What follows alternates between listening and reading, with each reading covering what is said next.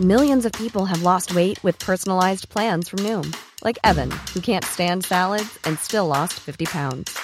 Salads, generally, for most people, are the easy button, right? For me, that wasn't an option. I never really was a salad guy. That's just not who I am. But Noom worked for me.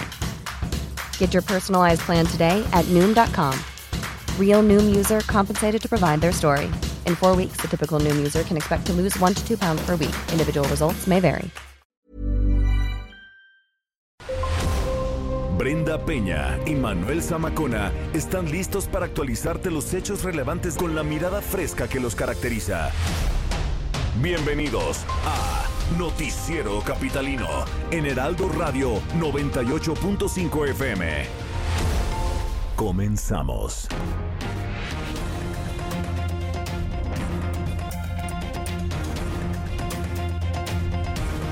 De acuerdo con la UNAM, mañana será el inicio de la etapa más crítica de la emergencia sanitaria.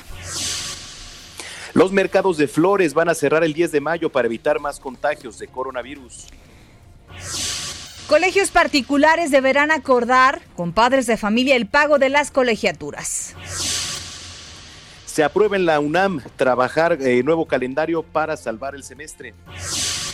De nueva cuenta, cierran estaciones del tren ligero. Le damos toda la información.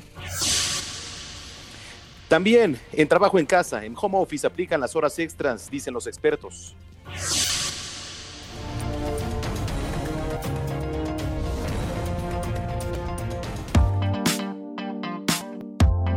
9 de la noche con dos minutos. Gracias por acompañarnos este martes en el Noticiero Capitalino 98.5 El Heraldo Radio. Gracias por su compañía. Muy buenas noches.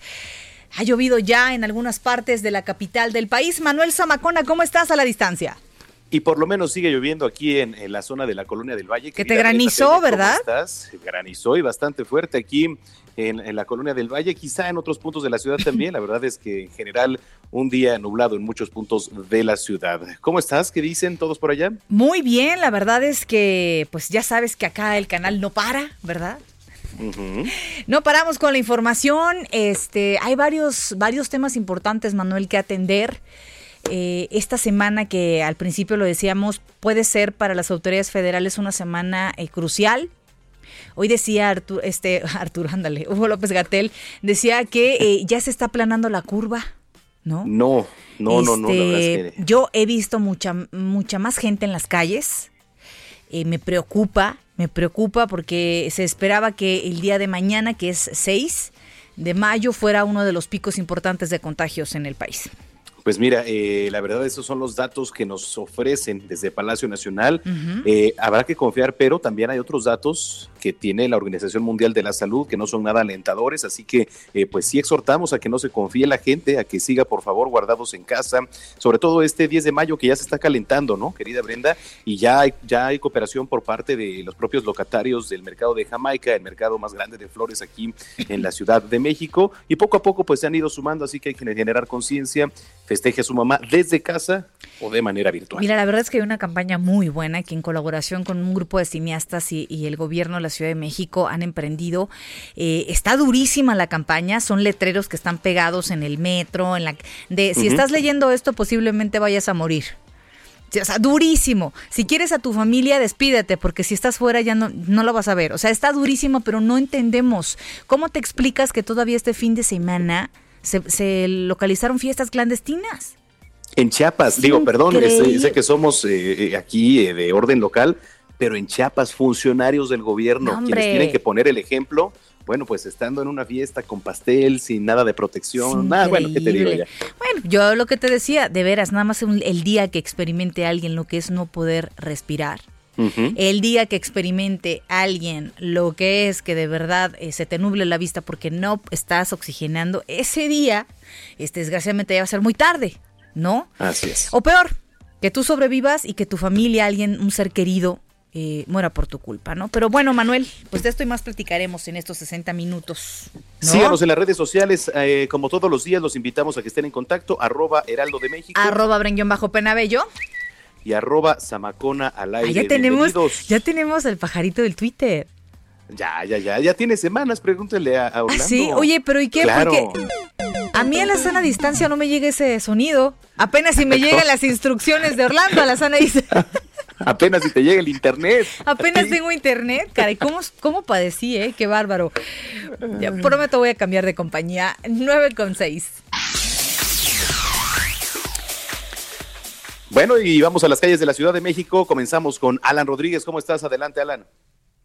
Brenda Manuel, excelente noche. Tenemos el reporte de los encharcamientos provocados por la fuerte lluvia que azotó la ciudad durante las últimas horas. En el bajo puente de la avenida del Conscripto ya laboran unidades Bactor a la altura de periférico por la fuerte acumulación de agua que hizo detener el tránsito momentáneamente. La alternativa vial para evitar este punto es Avenida del Conscripto. En Calzada Legaria y Lago Izabal de la colonia Legaria se registró otro encharcamiento de grandes dimensiones. Evítalo circulando por las avenidas Felipe Carrillo Puerto o la Calzada México-Tacuba. Para nuestros amigos que van a utilizar el metro para regresar a sus domicilios, les recordamos que por el fenómeno pluvial se habilita la marcha de seguridad, por lo que las unidades disminuyen su velocidad. Considera estos breves retrasos y por favor respeta las medidas de seguridad y salud como el uso de cubrebocas o mascaretas en el interior de las instalaciones de este medio de transporte. Es por lo pronto el reporte. Gracias, Alan. Nos enlazamos más tarde. Estamos al pendiente, muchas gracias. En otro punto de la capital, Gerardo Galicia, ¿qué nos tienes? Buenas noches. Zona sur de la capital, mi querida Brenda, Manuel, excelente noche también. Información de lluvia bastante intensa que ha caído en la zona sur de la capital también al oriente hay que manejar con mucha precaución. Tenemos encharcamientos bastante severos, sobre todo en el periférico llegando a la zona de Cuemanco. Además hay que tomar en cuenta que tenemos obras, reducción de carriles y por ello es difícil avanzar en ambos sentidos. Habrá que hacerlo con varios minutos de anticipación. Para nuestros amigos que van a utilizar la avenida Canal Nacional también se van a topar con algunos encharcamientos. Hay que manejar con precaución si se dirigen a la zona de los Curugacanes y para nuestros amigos que van a continuar sobre el periférico hacia la zona oriente, hacia la zona de Ermitis Tapalapa, sigue lloviendo bastante fuerte, así que habrá que tomarlo en cuenta, encender luces e intermitentes de ser posible para evitar cualquier accidente. Y por lo pronto, el reporte. A manejar con mucha precaución. Gracias por el reporte. Buenas noches. Excelente noche. 9 con 8. Bueno, pues desde hace unos días las autoridades sanitarias informaron que del 6 al 15 de mayo se registraría el pico más alto de contagios aquí en nuestro país por COVID-19, lo que ya comentábamos, Brenda.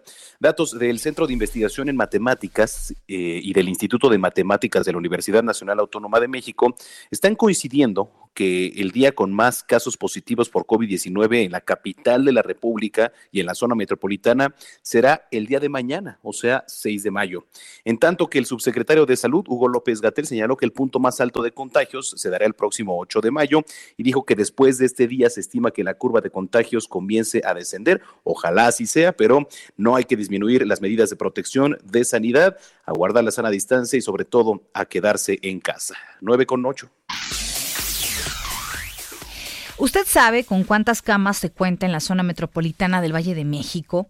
Bueno, para atender eh, a pacientes con COVID-19 y cuántas pruebas se practican para la detección de estos casos o de nuevos casos. Bueno, saludamos en la línea telefónica a mi compañero Carlos Navarro, que tiene esta información. ¿Cómo estás, Carlos? Buenas noches. Buenas noches, Brenda Manuel. Les saludo con gusto a ustedes y a su auditorio. Bien, como de, lo preguntado, Brenda, en la zona metropolitana del Valle de México, a la fecha, hay 8.000 camas para atender pacientes con COVID-19, de las cuales 2.000 cuentan con ventilador para respiración asistida. Y para atender el pico más alto de la emergencia sanitaria, la jefa de gobierno Claudia Sheinbaum dijo que los objetivos son 10.000 en este perímetro del país. Escuchemos. Y va a seguir creciendo, como lo dije ayer en el video, el objetivo para toda la zona metropolitana es tener 3.000 camas con intubación y alrededor de 8.000 camas para no intubados con todo el plan Marina, Sedena, eh, DN3 operando al máximo. Y bueno, el último corte que proporcionó la Agencia Digital de Innovación Pública sostiene que hasta el momento hay 4.718 personas hospitalizadas por COVID-19 en la zona metropolitana del Valle de México. Y también comentarles que en la Ciudad de México se practican en promedio a, a diario 700 pruebas de, para la detección de nuevos casos de COVID-19. La jefa de gobierno reconoció que es parte del modelo estadístico que han usado para determinar las acciones en esta emergencia sanitaria. Sin embargo, les gustaría tener mayor número de pruebas. Y por otro lado, también comentarles que justo en medio de la emergencia sanitaria, alrededor de 800 presos de la Ciudad de México van a ser liberados. La mandataria capitalina explicó que hasta el momento ya suman alrededor de 250 personas preliberadas. Escuchemos. Más que amnistía es una preliberación que está autorizada por ley y están considerando ahí 800 personas y ya se han ido liberando. Son alrededor de 250 personas que ya han sido preliberadas. No son delitos graves y estaban por cumplir ya su sentencia. Bueno, siempre hay un seguimiento por parte de un instituto que coordina la Secretaría de Gobierno de atención a las personas liberadas, preliberadas, que dan un seguimiento y o que dan también asesoría, apoyo para conseguir empleo, etcétera. Y bueno, estas personas ya no tendrán la necesidad de acudir a firmar algún documento o un trámite posterior. Y esto se da por la ley de amnistía, así como una serie de trabajos entre el Ejecutivo y Judicial de la Ciudad de México. Brenda Manuel, la información que le Híjole, Carlos, todo un tema esta liberación de los presos porque se aplica ya la ley de amnistía. Ya comenzó en el Estado de México y, no es por ser pesimista, pero hay que recordar que una de las personas que eh, falleció el fin de semana era justamente un recluso que le habían dado una libertad condicional, tenía un brazalete, había violado la libertad, eh, que bueno, las medidas de seguridad que le habían eh, dicho. Se fue a una fiesta incluso días antes de, entrar al hospital y falleció. Entonces, eh, caray, es, es, increíble. Ojalá de verdad estas personas que van a salir en libertad recapaciten acerca de esta segunda oportunidad de reintegrarse a la sociedad y de verdad esto no se vuelva un círculo y un cuento de nunca acabar que contribuya al caos, ¿no? Exacto, y es que eso, lo que señalaba la jefa de gobierno es que son eh, presos que no tienen antecedentes de delitos de alto impacto. Entonces, como tú bien comentas, es una segunda oportunidad para evitar estos problemas, porque incluso ya hubo contagios que se detectaron antes de entrar a, digamos, al área de población en los penales de la Ciudad de México, se detectaron alrededor de cuatro casos. Entonces, esa es un poco la intención también de, de liberarlos, de ver ellos cómo aprovechan esta segunda oportunidad que le están brindando las autoridades. Ojalá, ojalá de verdad sí y no sea algo que, insisto, vaya a contribuir al caos. Gracias por la información. Nos escuchamos pronto. Hasta luego, estamos pendientes. 9 con 13. Bueno, y como parte de las medidas por la emergencia sanitaria por COVID-19, el Tianguis Dominical San Felipe de Jesús, ubicado en la alcaldía Gustavo Amadero, va a suspender sus actividades los domingos 10 y también el 17 de mayo. Ya las autoridades de esta demarcación están invitando a quienes comercian productos no esenciales a no instalarse durante esta contingencia, ¿no? Porque le voy a decir qué pasa en mercados como Sonora, por ejemplo, que son mercados que usualmente vendían pues productos no perecederos, o sea, no productos de primera necesidad que iban y entonces se instalaban enfrente en otros eh, puestos, digamos, de manera ambulatoria, que bueno, pues eh, no tenían nada que hacer ahí. Y que sean los mismos dirigentes quienes entreguen a la alcaldía un concentrado, digamos, de agremiados pues más vulnerables, ¿no? Para proporcionarles ahí alguna ayuda alimentaria o incluso pues económica. Después de la contingencia sanitaria, se van a programar días adicionales a la instalación del tianguis. Este tianguis de San Felipe de Jesús, pues es uno de los más grandes de aquí de la Ciudad de México, aglutina hasta ocho mil puestos, ¿eh? Se suma a los de la raza, Puente Negro, eh, también por ahí estaba el de Cuchilla del Tesoro y Casas Alemán para suspender actividades. Así que bueno, pues ahí está el llamado. Son las nueve con quince. Y el que también va a cerrar del 7 al 17 de mayo es el mercado de Jamaica. Este ya tradicional mercado de, en su mayoría, de flores, de plantas, árboles. Eh, este centro de abasto de flores eh, más grande de la ciudad eh, será la primera vez eh, en el Día de las Madres o la primera celebración en 62 años que Jamaica permanezca, permanezca cerrado al público para evitar aglomeraciones y perder justamente esta parte de la sana distancia, como sucedió en la, en la Viga, Manuel. Y más contagios, y, se, y se presenten más contagios en el periodo más crítico de esta emergencia sanitaria. La verdad es que me parte el alma pensar en las familias, por supuesto, que, que, ven los comerciantes este, estas fechas del Día de las Madres, Día del Maestro, Día del Estudiante. Mayo es un, mes con muchas celebraciones, con muchos eh, días de descanso, en los que justamente el mercado de Jamaica se, se veía beneficiada la gente, las familias, los comerciantes. Sin embargo, de verdad es, es importante que por esta ocasión, por este año sea diferente, ¿no, Manuel?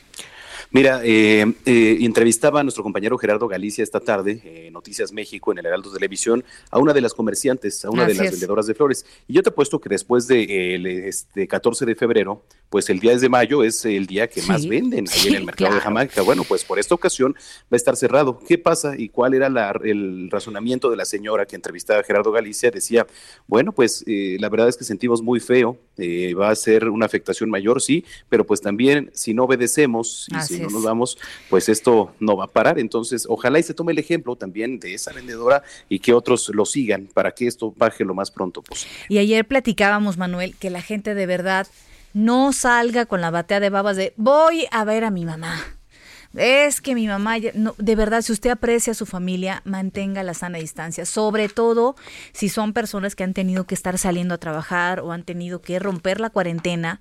No, no, de verdad, si usted ama a su abuela, su tía, su hermana, su mamá, guarde, guarde la sana distancia. Ya habrá momento para celebrar, ¿no? 9 con 16.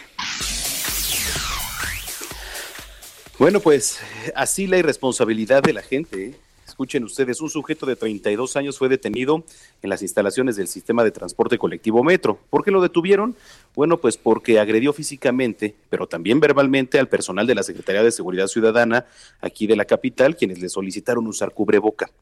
Esto ocurrió en la estación de la línea 1, Gómez Farías, cuando los uniformados se dieron cuenta de que un hombre intentaba entrar sin cubrebocas, por lo que le indicaron que era necesario usarlo para proteger su salud y de la de los usuarios del metro. No, bueno, pues el usuario fue emitido ante un juez cívico, quien emitió la boleta de remisión lo sucedido. Mira, eh, hablábamos de esto también hace unos días, Brenda. Así es. No sabíamos si había un castigo, si ahora sí ya va a ser necesario y obligatorio, porque antes nada más era un llamado de atención para que usaras el cubreboca, pero bueno, pues al parecer entonces sí los están remitiendo ya ante un juez cívico.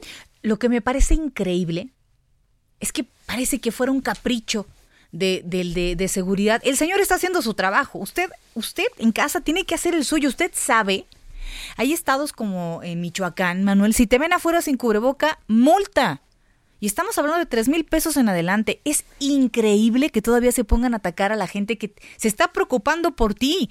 Todo el mundo sabe que el metro, Manuel, es un foco de infección tremendo. Están los letreros antes de entrar que te advierten que pues si entras al metro es con todas las medidas de precaución, no porque quieran fregarte la vida o hacerte pasar un mal rato, sino porque no quieren que te mueras. Sí, ahora, si salen con, el tema, bueno, es que Hugo López Gatel está diciendo que no sirve usar el cubrebocas. Bueno, es que... Ya lo ha dicho Hugo López Gatel. A ver, sí, si lo quieren usar, pues está bien, pero si también no lo quiere usar, pues es que prácticamente sus palabras no sirve, ¿no? Entonces, aquí lo que me preocupa es si ya entonces, ahí en el metro, digo, deja tú que, este, que lo lleven o no lo lleven puesto, ya se está remitiendo entonces ante un juez cívico, eso es lo, que pues habría que, que averiguar, porque antes te digo que nada más era un llamado de atención. Así es. Bueno, pues ya son las 9.19. Y saludamos a la línea telefónica a la secretaria de Inclusión y Bienestar Social de la Ciudad de México, Almudena Osejo. ¿Cómo se encuentra, secretaria? Muy buenas noches. Bien, muy buenas noches. Muchas gracias. Muchos saludos. Gracias por conversar con nosotros en Noticiero Capitalino. Esta noche es un tema muy importante. Se trata de estas brigadas, estos grupos de ayuda para los adultos mayores eh, que se encuentran, la mayoría en solitario, eh, con miedo, este, no salen por obvias eh, circunstancias y, cosas actuales. De, que estamos hablando de una pandemia que afecta a los adultos mayores. ¿Y cómo están operando también por otra parte los comedores? Si le parece, hablemos primero de estas brigadas de ayuda.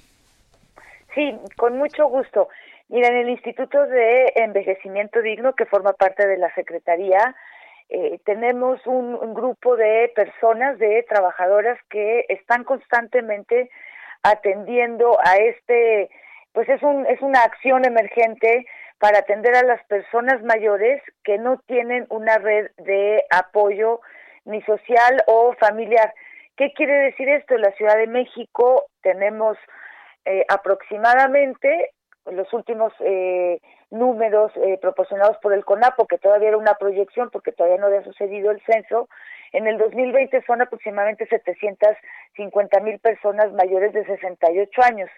Y eh, según INEGI, entre el 10 y el 12% viven en lugares unipersonales, quiere decir que viven solas, pero esto no quiere decir que todas las personas que viven solas eh, carecen de una red. Sin embargo, sí hay un porcentaje dentro de ese 10%, eh, sería un 1% aproximadamente, que en efecto no tienen una red de apoyo.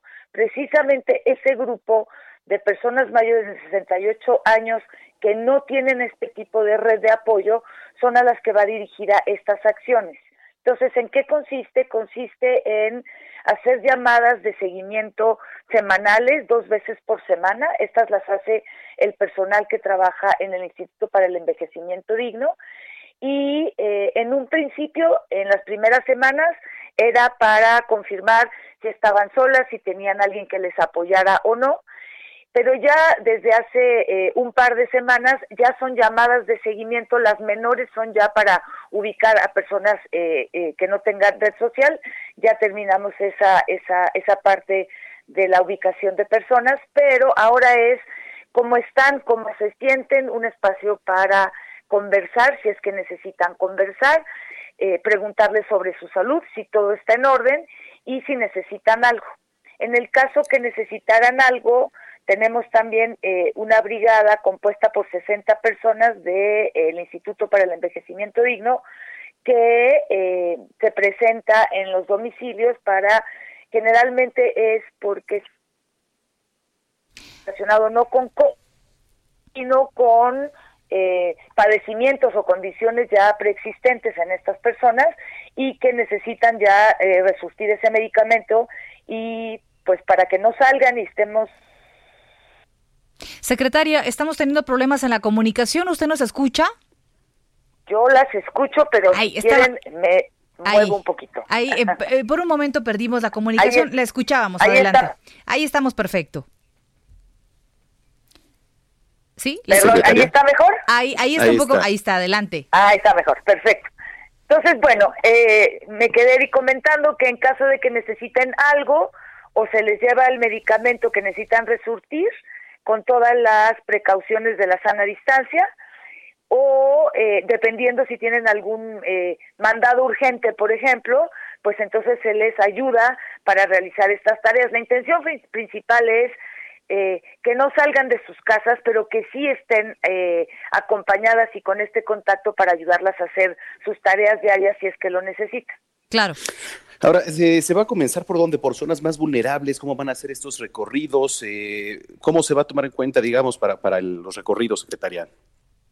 Sí, eh, no, mira, eh, nosotros contamos en la Secretaría, durante muchos años se manejó el padrón para entregar la tarjeta de la pensión alimentaria, que después ya desde el año pasado se pasó al gobierno federal. Pero eso ha permitido tener no solo un padrón eh, numérico, digamos, y con, y con la identificación de los beneficiarios, sino también es como un directorio que permite al personal de la Secretaría, trabajan 1.200 mujeres profesionistas de la atención a la persona mayor, pero trabajan eh, de siempre en la atención a la persona mayor, es decir, están en contacto con ellos, conocen, son personas que en el barrio o en la colonia son una referencia en la atención a estas personas mayores.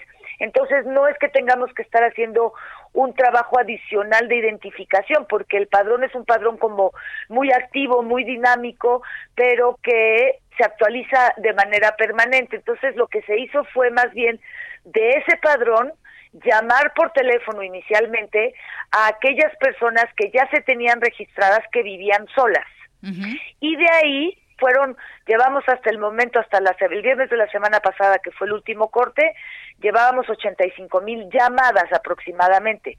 Pero de esas llamadas son personas que, como les decía, viven solas. No quiere decir que no tengan red, pero de esas 85 mil, 5.536 hemos identificado que sí nos corroboran y confirman que no tienen esa red de apoyo y son a las que entonces sí se les da seguimiento semanal dos veces a la semana. Ok. Por otra parte, eh, los comedores también son un tema. Veíamos la información de que en algunas eh, zonas de donde dan estos servicios de alimentos eh, se estaba quedando la comida. ¿A qué se debe esto? ¿A la falta de información? ¿A la falta de, de, confianza incluso a la gente de salir a comer? ¿O, qué pasa? Sí, mira, esa información que ha estado circulando desde el día domingo es una información que está equivocada, es una información falsa. Okay. Los comedores comunitarios y los comedores públicos que atiende la Secretaría de Inclusión y Bienestar Social están en funcionamiento, no necesitan ningún tipo de víveres y a, tampoco se les está quedando la comida en ninguno de los casos.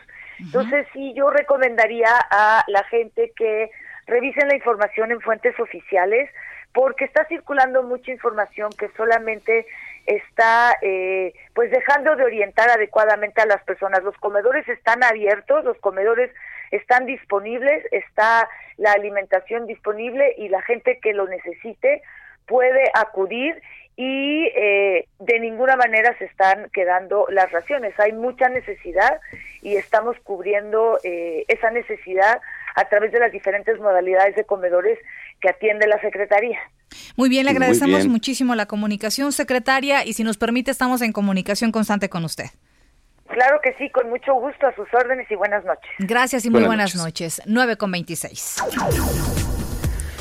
La Secretaría de Educación Pública ha dado su respaldo a la Profeco para que ahora en las escuelas particulares y los padres de familia concilien las mejores condiciones para el pago de colegiaturas y servicios durante esta pandemia, que también va a ser otro tema eh, cuando se regrese a la normalidad, Brenda. Sí, definitivamente. De acuerdo con la Profeco, eh, la emergencia sanitaria no exime ni libera a ninguna de ambas partes de sus obligaciones, por lo que los padres van a deber, o sea, deberán pagar la escuela y deberá garantizar el derecho a la educación sin tomar alguna medida administrativa que afecte a los estudiantes. La CEP está haciendo un llamado para que los colegios particulares pues sean flexibles, ¿no? Además de que deben cubrir los sueldos de los maestros y considerar las necesidades de madres y padres de familia que han perdido ingresos o el mismo empleo. Así es. Además, la CEP eh, precisa que de conformidad con la legislación vigente, la Profeco es la instancia de mediación y litigio ahora entre particulares, por lo que los exhorta a establecer acuerdos en coordinación y concordia. Así que si tiene alguna duda, pues puede acudir sin duda a la Profeco 928. Por otra parte, el calendario escolar de la Universidad Nacional Autónoma de México, de la UNAM, se modifica ya que el Consejo Universitario autorizó que el ciclo escolar 2019-2020 se amplíe hasta el próximo 21 de agosto. Esta modificación va a permitir evaluar de manera adecuada las actividades académicas, tanto las realizadas en línea durante la contingencia como las que se realicen en forma eh, presencial eh, al terminar la misma. Aquellas actividades, eh, las prácticas y las teórico-prácticas establecidas en los planteles, en, en, estudio, los planes de estudio y programas académicos cuya evaluación solamente pueda llevarse a cabo de manera presencial van a ser evaluadas al término de la emergencia sanitaria durante las semanas que se han añadido al calendario original del semestre. Mire, esta es solo la primera parte de todo lo que viene. La verdad es que cuando regrese todo esto poco a poco a la normalidad, Manuel, vamos a tener que hacer muchas adecuaciones y ser muy flexibles al respecto, ¿no? En todos sentidos, ¿eh? Así en todos es. sentidos. Muy bien, pues vamos a recordarles las redes. Gracias a los que nos han escrito en las redes sociales, arroba el heraldo de México Arroba Samacón al aire. y arroba brenguión bajo penabello. ¿Qué tienes por ahí, Samacona? Este, este, a ver, mira, te voy a un algunos grosero, comentarios, ¿no? increíble, Yo no sé no por qué se, empezó a reír Yo no Orlando. lo puedo creer, Orlando, pero eso si tiene un cubrebocas, ni siquiera se Pues puede, no puede ni hablar. reír. No puede No ni hablar. Qué barbaridad. Qué barbaridad. ver, No, no puede ser. Dice Joseph Alois, si nuestros si nuestros dirigentes dicen que la curva ya se aplanó, por eso hay más gente en la calle, ya que las personas suponen que esto Sí. está pasando. Eh, Tiene mucha razón, ¿eh? La verdad es que sí, efectivamente, si llega Hugo López Gatel a decir que ya se aplanó la curva y la gente de repente escucha cosas que no son, pues ¿qué va a pasar? Si de por sí llega gente en la calle, pues va a haber más. Eh, Hugo Zamudio dice, habría que anexar en la ley condominal en caso de emergencia sanitaria no hacer fiestas. Aquí vecinos hacen fiestas y el administrador como si nada. Alquilan sillas, mesas, ¿Qué? lonas y esto en otros lugares. ¿Cómo También aquí en la crees? ciudad. Bueno, oye, eso sí ya es un exceso. No, ya es un descaro. ¿Qué no están Un viendo? descaro. Hijo, es terrible. No, pues ahí puedes denunciar a la policía 911, te puede orientar, ¿eh? Mi estimado Hugo Zamudio. Oye, pero si es, si, si es un condominio, si fuchicaca, si hacen fiestas, si es un condominio no puede entrar la policía, solamente pueden invitarte a que te portes bien. Pero de verdad es que deberían de juntarse los vecinos, digo, no es que uno arme aquí, ¿verdad? Pero, y, y hacerlos entrar en razón, ¿no? Todos aportarnos bien. Eso, mira, muy bien. Exactamente, Por primera bien. vez estoy muy de acuerdo con el presidente de la República, ¿eh? Sí, sí, sí. Muy así de que acuerdo. bueno. Siga dejando sus comentarios, por favor, aquí en las redes sociales, arroba Heraldo de México. Arroba bajo Penabello. Y arroba Samacona al aire. Muy bien, pues vamos a las tendencias y regresamos. ¿Qué les parece? Venga.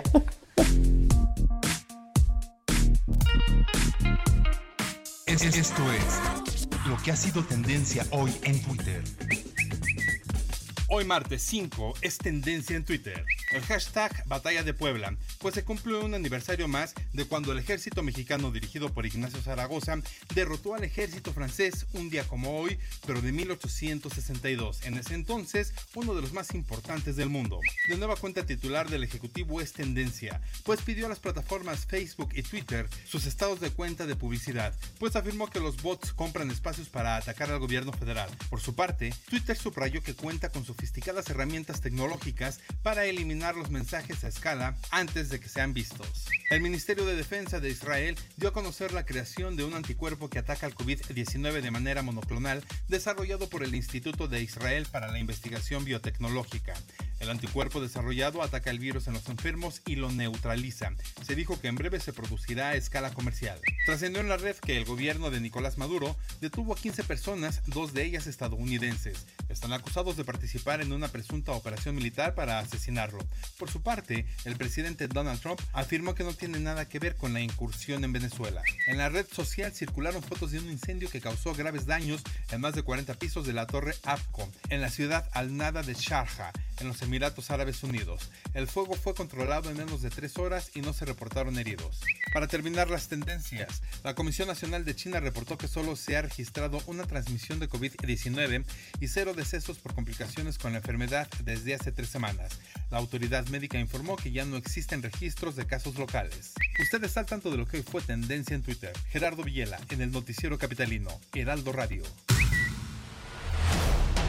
Continuamos después de un corte con las noticias más relevantes en las voces de Brenda Peña y Manuel Zamacona en el Noticiero Capitalino en Heraldo Radio 98.5 FM.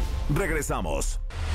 Regresamos con Brenda Peña y Manuel Zamacona al noticiero capitalino en Heraldo Radio 98.5 FM.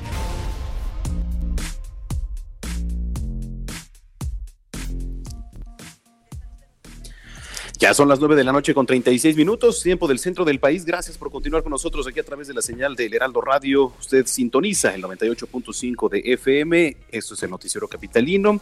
Y bueno, pues eh, que nos escriban en redes sociales, querida Brenda Peña. Así es, Manuel Zamacona. Gracias a todos los que se han comunicado con nosotros. Y varios nos dicen que sí, que justamente han visto eh, a más personas en las calles. Muchos hablan de que ya han regresado. Fíjate qué importante a trabajar como dicen, ¿qué, qué momento tan, tan tremendo, porque a lo mejor muchos están como lo decías en las redes sociales, como el gobierno federal está diciendo que están aplanando la curva, pues a lo mejor se sienten con más libertad, ¿no? De salir, pues gracias a todos los que nos escriben, cuídense mucho, por favor, ¿no? Efectivamente, creo que por ahí te hablan en redes sociales, dice Johnny Suárez, eres un bombón, Brenda, me hipnotiza tu voz. ¿Quién puso eso? Johnny Suárez. Contéstale, por favor. Qué barbaridad. sí les... Johnny, saludos. Ay, qué bárbaro. Ay, bueno, Yo que pues, soy tan seria, este no sé qué decir en, estos, en estas circunstancias. Muchas gracias, un abrazo. Cuídate mucho. Me rayé. Exacto, Andrés. Oye, qué bárbaro. Yo me di cuenta que tienen un catálogo aquí de frases del presidente. Me canso este, ganso. Sí, no, bueno. Eso. Oye, qué bueno que nos participa a veces, Andrés. Claro, por supuesto. Participa. Muy bien. Pues participen ustedes también. Así es, 9 con 37.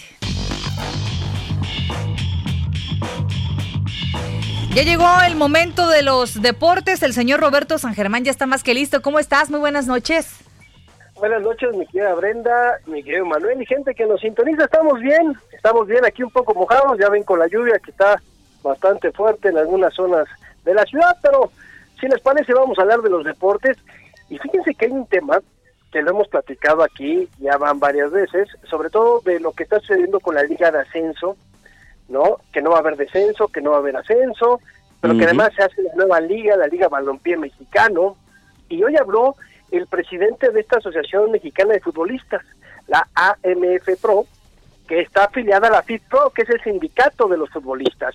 Y es que Álvaro Ortiz, este jugador que estuvo en América, que estuvo en Necaxa, habla de la situación, de lo que está pasando y sobre todo de eh, lo complicado que está siendo para algunos jugadores, porque como ustedes saben, muchos de ellos terminaban contrato. Y con esta situación que se dio de que se, pues sí, abolieron así el ascenso y el descenso en la Federación Mexicana de Fútbol, no les importó nada, sobre todo utilizando el tema de la pandemia, de que el dinero, de que ya no iban a poder pagar, ya sabes cómo se las gastan, pues bueno, hay un problema grave. ¿En qué sentido? De que ya mandaron una carta a la FIFA. Y hay que recordar que la FIFA puede tomar determinaciones y determinaciones fuertes si es que se llega a demostrar de que fue de una forma arbitraria el tomar la decisión de pues quitar, de abolir el ascenso. Adiós, compadre, no hay, no hay liga de ascenso, no hay descenso en cinco años. ¿Y sobre qué estatutos? ¿Sobre qué? Porque la FIFA te puede decir, ¿sabes qué? Te castigo y te puedo aplicar el que hasta en un momento te puedan desafiliar. Oye, es que interesante, ¿eh? porque pues ya al llegar a, a, todas esas instancias ya también comienza a preocupar, ¿no, Roberto? Pues sí, porque además Álvaro Ortiz dice que el presidente de la Federación Mexicana de Fútbol, John de Luisa, lleva un año que no habla con ellos. Mm. Híjole. Así de simple. Y que Enrique Bonilla tuvo contacto con ellos, que es el presidente de la Liga MX, tuvo contacto con Álvaro Ortiz y le comentaron, ellos estuvieron escuchando de que se especulaba que iban a quitar el ascenso y pues hablaron con él, pero cuando se tomó la decisión ya no han tenido ni comunicación con el señor Bonilla. Entonces, aquí es una cuestión en donde tuvieron que ellos ir específicamente a la FIFA y la FIFA va a ser, pues en algún momento, no sé si ya tenía conocimiento por parte de la Federación Mexicana de Fútbol que iban a hacer estos movimientos, porque ustedes saben que la Federación Mexicana de Fútbol se rige por los estatutos de la FIFA, porque está uh -huh. afiliado a la FIFA. Claro. ¿No? Entonces, aquí sigue estando este problema y parece que se puede poner más grave. Entonces, hay que esperar cómo va a terminar esta situación, porque algunos dueños del ascenso están muy molestos de que no les avisaron y otros, pues la verdad es que con la Liga Balompié Mexicano, esta liga que no entendemos ni cómo va a estar, porque uh -huh. salen equipos del Acapulco, que salen el, el Chapulines sí. de Oaxaca, que salen de Chiapas, que salen, o sea, salen como si fueran, no sé, como si brotaran del suelo, ¿no? Mm. Se supone sí, que no hay sí, dinero, ¿no? ¿De dónde salen los equipos? Entonces, es algo que está muy, muy, muy extraño y es una de las notas, pues, que, que estuvieron llamando la atención el día de hoy. No sé ustedes qué opinen al respecto de este tema pues vamos, vamos a dar seguimiento, ¿no? Porque es, es, es, muy complicado, sobre todo como tú comentas, pues no estaban informados, luego van y pues fue como una forma de acusación, ¿no? Directa ahí a, a la FIFA, entonces vamos a estar dándole seguimiento aquí al tema, Robert. ¿Qué más traemos? Sí, es, es, como el sindicato de los beisbolistas uh -huh. que tú conoces bien, igual, ¿no? A ver, te rige sí, claro. por las grandes ligas y hay que tener ahí, a ver, ¿qué vas a hacer? ¿Cómo le vas a hacer? Me preguntas primero si lo puedes hacer o no, pero bueno, Oigan, hablando del boxeo, que sabemos que es otro de los deportes que gustan mucho en México, ¿se acuerdan de Andy Ruiz Jr.? Este Así boxeador es. que dio la sorpresa ganando el primer título de peso completo para México cuando sí, noqueó a Anthony Joshua, que nadie esperaba, todo fue así, la fortuna, y todos nos subimos al famoso tren de Andy Ruiz, ¿no? Y que luego uh -huh. vino la pelea eh, de la revancha, en donde pues sí, la verdad este cuate se dedicó a tomar y a comer, no entrenó, le ganaron por decisión y le ganaron bien, lo boxearon bien. Y bueno, pues Andy Ruiz ya tiene nuevo entrenador. Ah, caray. Sí, ¿y saben quién es? Es el entrenador o el manager de el mismo Canelo Álvarez, Eddie no, Reynoso. ¿Cómo crees? Y exactamente, Eddie Reynoso lo va a tener y ya lo confirmaron hoy, ya hasta le pusieron en redes sociales y les voy a leer el texto que dice, bienvenido al equipo Andy, vamos a darle y bien escribió el afamado entrenador en sus redes sociales, con lo cual se acaban las especulaciones y se confirma lo que se había comentado o que había comentado este mismo entrenador. Hay que recordar que le llaman establo donde llegan los boxeadores, ¿no? Uh -huh. Donde están ahí. Y el establo de Reynoso, pues bueno, simplemente tiene a Saúl el Canelo Álvarez, a Ryan García, que es una de las nuevas joyas, es un chavito zurdo que está muy apoyado por Oscar de la Hoya. Ahí tiene muchos videos en Instagram, es un cuate muy rápido. Oscar Valdés, Julio César Rey Martínez y Luis Pantera Neri. Simplemente son algunos de los boxeadores que están con Eddie Reynoso. Me imagino, me imagino que ya le leyeron la cartilla. Pues debe ser. Oye, no, no, no es muy apreciado eh, por, por, vaya, no es tan apreciado Andy. Muchos dicen, no, es que no boxea, no, es que el peso, eh, no, es que tiene muy poca técnica, eh, no es tan apreciado, ¿eh? Digo, no, no, obviamente habrá quien esté a favor, pero también he leído mucha gente en contra. Mira, el problema con Andy Ruiz fue, primero, que fue una sorpresa para Anthony Joshua en la primera pelea que no lo conocía, la verdad es que de, lo vio para abajo, ¿no? Dijo, este pobre, perdón la palabra, este gordito, ¿qué me va a hacer, no? Y todo el mundo pensábamos lo mismo. Y lo que se dedican a los medios, que no les digan mentiras de que pensaba alguien que iba a ganar Andy No, porque la verdad no. La verdad es que no. Anthony Joshua, todo el mundo dijo, bueno, se lo van a poner, lo va a boxear, le va a ganar, bla, bla, bla. Este hombre salió, pega fuerte, lo sintió Anthony Joshua, lo noqueó, y bueno, con eso sale todo el mundo ahora el destroyer y se habló mucho. Viene la segunda pelea. En la segunda pelea este hombre se la pasó de fiesta, se compró coches, anduvo de fiesta por todos lados, anduvo bebiendo, anduvo comiendo, no estaba en su peso y quiso entrenar muy poco tiempo antes. El resultado fue que la verdad es que le ganaron y bien. Hasta el papá se enojó. Y le dijo, oye, pues es que te la pasaste de fiesta, compadre. ¿Cómo vas a poder ganar o cómo vas a refrendar tu título, no? En la primera defensa que tenía, pues le ganó Anthony Joshua, que se dice que pudiera haber una tercera pelea, pero primero tiene que haber otro, otra pelea para Anthony Joshua. Pero vamos a ver qué pasa con Andy Ruiz Jr., porque de que tiene poder, tiene poder. Simplemente es que se tiene que dedicar a boxear. El problema de los boxeadores, y lo hemos visto con los años, es de que prefieren la pachanga. Sí, sí, sí. A otras cosas. Eso, híjole, siempre, pero bueno, muy bien. Oye, pues está muy bien. A ver si mañana hacemos un pronóstico, ¿no? Ahí en Twitter, mi querido Roberto, querida Brenda. Así mañana empieza el concurso de home runs ahí de El Liga, ¿no? Así como se le llama. Claro. Entonces, pues a ver si por ahí armamos, ¿no? Una quiniela. Va. Perfecto, sí, sí, sí. Tú, tú, tú, ahora sí que tú pones, tú pones ahora sí que las reglas, mi querido Manuel. Me parece perfecto. Gracias, Roberto. Gracias a ustedes, que pasen buena noche. Muy buenas noches, 9 con 45. En su cuenta de a través de ¿Ves lo que hace la ¿Es lo que hace Susana? La través... Vas, Manuel. Tres, dos. dos. A través de su cuenta de Twitter, la red de transportes eléctricos de la Ciudad de México informó del cierre de ocho estaciones desde el 2 de mayo y hasta el 31 de diciembre de este año por mantenimiento. Bueno, pues la red de transporte de pasajeros va a apoyar y brindar apoyo en el traslado de usuarios. Las estaciones que van a estar cerradas son Huipulco, Xomali, Periférico, Tepepan, La Noria, Huichapan, Francisco Goitia y también la estación de Xochimilco. Tome sus precauciones, le repetimos, el cierre es del 2 de mayo, o sea, ya de, a partir de esta semana, hasta el 31 de diciembre. Así que bueno, pues hay que tomar en cuenta algunas alternativas y seguir eh, las cuentas del transporte de la capital. 946. Y la tradicional representación de la batalla de Puebla, que se lleva a cabo año con año en las inmediaciones del Peñón de los Baños, fue suspendida debido a la emergencia sanitaria por COVID-19. Las autoridades de la alcaldía Venustiano Carranza difundieron fotografías en donde las calles, que son el escenario de esta representación, pues lucieron vacías.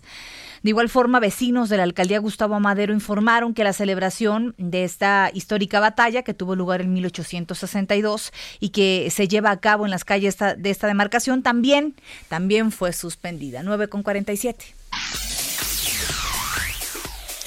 Esta es la sexta semana de cuarentena y muchas empresas han implementado en sus colaboradores esta modalidad, Brenda, de trabajar desde casa que ya tiene pues más de un mes. Pero en México no hay una regulación formal para esta forma de trabajo. ¿eh? Un grupo de despachos jurídicos e instituciones en el país desarrolló una guía de orientación jurídica pues por las diversas afectaciones, ¿no? A causa de COVID-19, en donde se señala que los trabajadores y patrones deben saber que el trabajo en casa solo modifica el lugar donde se realiza la actividad, pero que eso no debe de cambiar las condiciones laborales. Por lo que los patrones deben respetar los salarios, las tareas y los horarios laborales y no se debe permitir que un colaborador trabaje más de 48 horas por semana. En caso de hacerlo, se deberán pagar las horas extra pues se está aplicando más fuerza laboral. Así que pues tómelo muy en cuenta y no se deje por ahí eh, pues de algún abuso, ¿no? Por parte de los patrones. Deben de seguirse las líneas y todo lo acordado ahí en el contrato. Ya son las nueve con 49. En el noticiero capitalino nos importa todo lo que tenga que ver con el ser humano. Y la salud mental aquí tiene su espacio. El diván de flor una inmersión profunda a la psique humana. Con Flora Arreola. El Heraldo Radio. 98.5. Querida Flora Arreola, ¿cómo estás? Muy buenas noches y un abrazo a la distancia. Igualmente para ustedes, ¿cómo están? ¿Cómo han pasado la semana? Todo muy bien, Flor, ¿tú qué tal? También muy bien, pues aquí en Conserva, ya este año ya tomamos la decisión de que no va a haber cumpleaños, este, eso va a estar bueno porque ya hasta el año que viene festejamos. Ahorita nada. Muy bien, cuéntanos por favor de qué vamos a platicar hoy. Pues, pues vamos a hablar un poco sobre las mamás. Ya viene el 10 de mayo. Así es. Y pues por ahí hay algunas mamás, y digo, nos sumamos todas en algún momento de la semana o de estos de estas semanas que hemos estado viviendo, pues nos desesperamos haciendo alusión a aquel título de la película de Almodóvar de Mujeres al borde de un ataque de nervios, pues tenemos mamás al borde de un ataque de nervios y es súper normal, la verdad. Y pues ya viene el 10 de mayo y pues todas las mamás hemos tenido de una forma intensa nuestros hijos en casa, estamos viviendo la maternidad al 100 y pues por mucho que nos organicemos, que pongamos tareas, horarios y hagamos conscientes a los chicos de la situación actual, pues ellos también están tan aislados como nosotros, ya no están yendo a la escuela, están estudiando en línea, no están viendo a sus amigos. Y pues sí llega un momento en que la convivencia y la dinámica diaria pues nos dan ganas de canjearlos por una maceta, que cuando pasa el ropavejero este decimos se nos los cambiarán o no lo cambiarán, habrá, trueque o no habrá trueque, ¿no? Y pues esto es muy normal, ¿no? Esto es muy normal y digo, lo digo en broma, porque sí tenemos estos momentos las mamás, digo, tú eres mamá Brenda y, y hay momentos en que uno dice, Dios santo, o ver en qué momento me va a entender y me va a hacer caso, ¿no? ¿Y qué podemos hacer? Bueno, pues primero que nada, entender todos que no nacimos con un manual sobre la mano, sobre el brazo, perdón, bajo el brazo, del manual de la buena madre y que ellos tampoco traen el manual del buen hijo. O sea, como diría Mafalda por ahí, nos graduamos el mismo día, o sea que sabemos exactamente lo mismo y estamos aprendiendo exactamente lo mismo, nomás que pues a veces nos equivocamos y eso es súper normal. Otro, otro consejo que quisiera como compartir, que no es que digamos que todo va a salir al 100, es que hay que fluir. Hay días en los que ellos no se quieren peinar, no se quieren quitar la pijama, no se quieren bañar, no se quieren bañar, andan ahí todos greñudos. Y bueno, y a lo mejor también nosotros va a haber un día en que queremos andar en pijama. Bueno, pues vamos a fluir, vamos a relajarnos y inauguremos el día de hoy todos vamos a estar greñudos, ¿no? Olvidar, no olvidar también que cada uno tiene su espacio, hay que, hay que respetar esa parte, es muy importante que tengan su espacio nuestros hijos y nosotros también tener nuestro espacio como papás, no porque estemos en aislamiento social tenemos que estar todos pegados, y sobre todo también tener consciente que debido al aislamiento que estamos viviendo, que estamos mucho tiempo en casa encerrados, pues es lógico, Brenda y Manuel, que la energía, o sea, el desgaste de energía no es el mismo. Y claro que te dan las 10, las 11, las 12 de la noche y ya pasó la hora de la cenicienta y tú sigues con el ojo pelón, igual tus hijos. Entonces, bueno, también no forzarlos a que se vayan a la cama porque sale contraproducente. Mira, hay más, hay más ansiedad, les cuesta más trabajo eh, manejar el sueño, a ti también.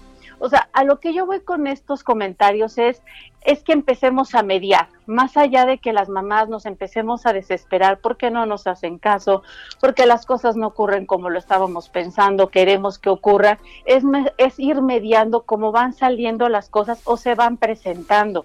Hay que volver a revisar actividades, volvernos a organizar, mover algunas cosas eh, permitirles a ellos o acordar con ellos que a lo mejor ellos organicen alguna actividad en casa Claro, siempre y cuando pues alineados al formato de casa, ¿no? Respetando las reglas, los compromisos, el orden, los tiempos, porque finalmente ahorita en aislamiento social es importante que traigamos orden y lo más importante que hemos estado trabajando y que ustedes hacen mucho hincapié es la no violencia, no, no gritar, evitar desesperarnos, ser firmes, pero yo hablo de una firmeza no como tipo militar, sino decir, bueno, cuando es no, es no y ser congruentes y ser coherentes y, y dar el ejemplo.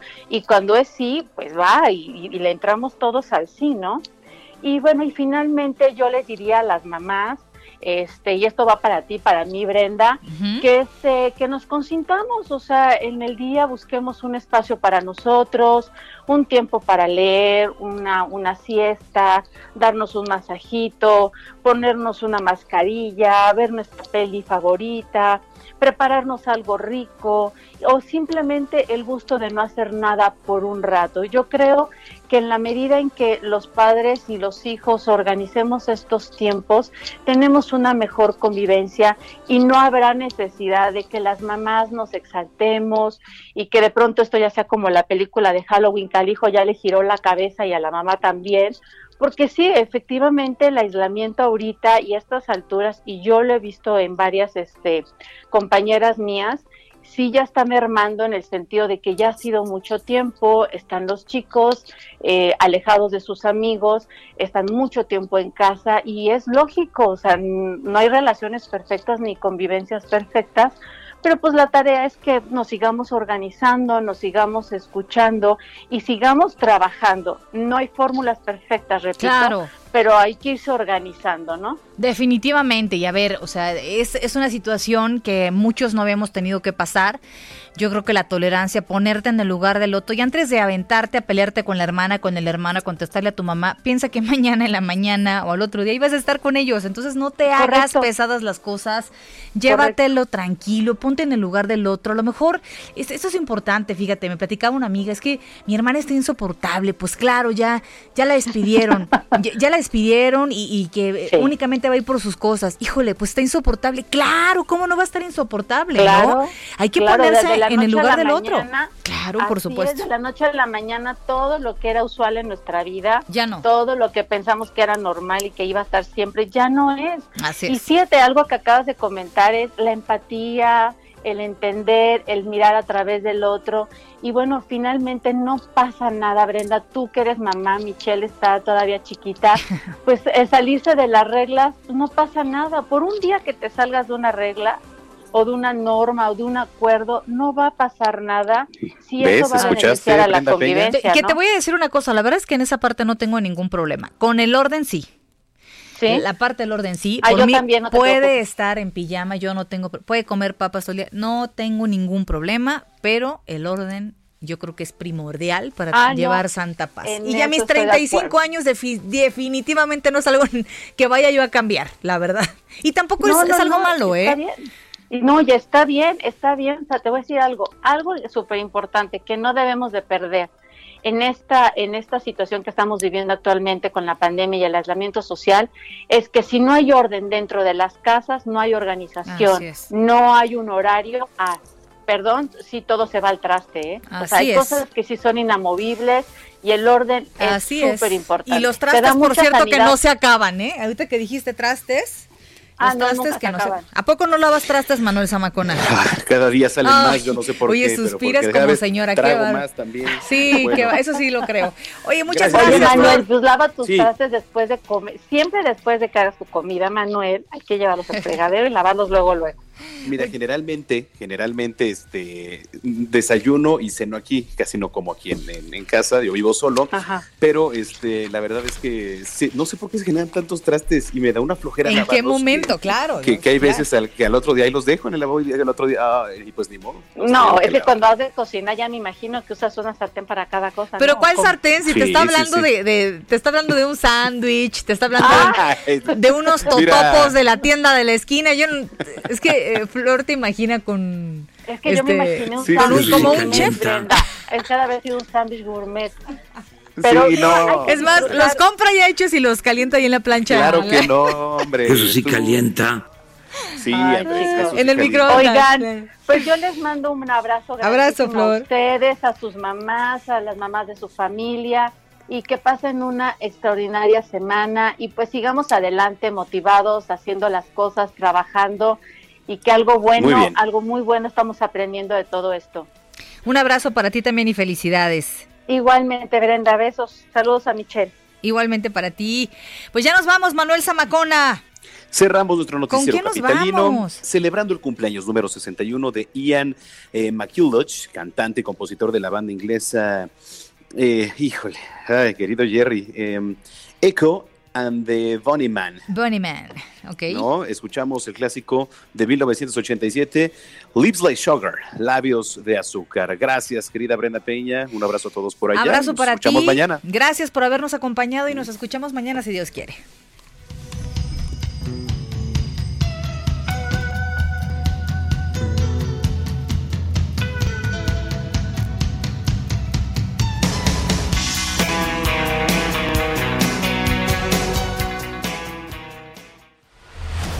Informado con las noticias más relevantes que acontecen en la metrópoli. No te pierdas la próxima emisión de Noticiero Capitalino con Brenda Peña y Manuel Zamacona. If you thought the only way to get a more defined jawline with natural looking results was through surgery, think again. Juvederm Volux XC is a non surgical injectable gel filler that improves moderate to severe loss of jawline definition and can help you achieve natural looking results with little downtime. Even better, this improved definition lasts up to one year with optimal treatment. No maintenance required. Improve jawline definition for a smooth, sculpted look with Juvederm Volux XC. For important safety information and to find a licensed specialist, visit juvederm.com. That's J U V E D E R M.com. Not for people with severe allergic reactions, allergies to lidocaine, or the proteins used in Juvederm. Common side effects include injection site redness, swelling, pain, tenderness, firmness, lumps, bumps, bruising, discoloration, or itching. There's a risk of unintentional injection into a blood vessel, which can cause vision abnormalities, blindness, stroke, temporary scabs, or scarring. Talk to a licensed specialist to find out if it's right for you.